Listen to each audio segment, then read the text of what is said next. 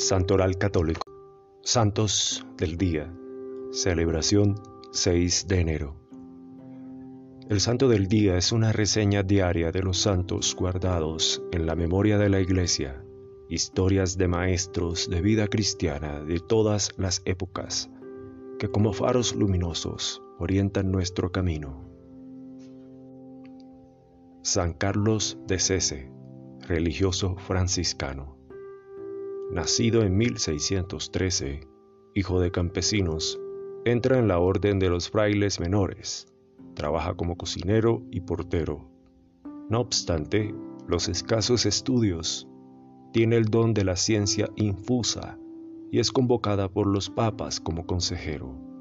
Se distingue por la humildad, uniendo contemplación y caridad concreta.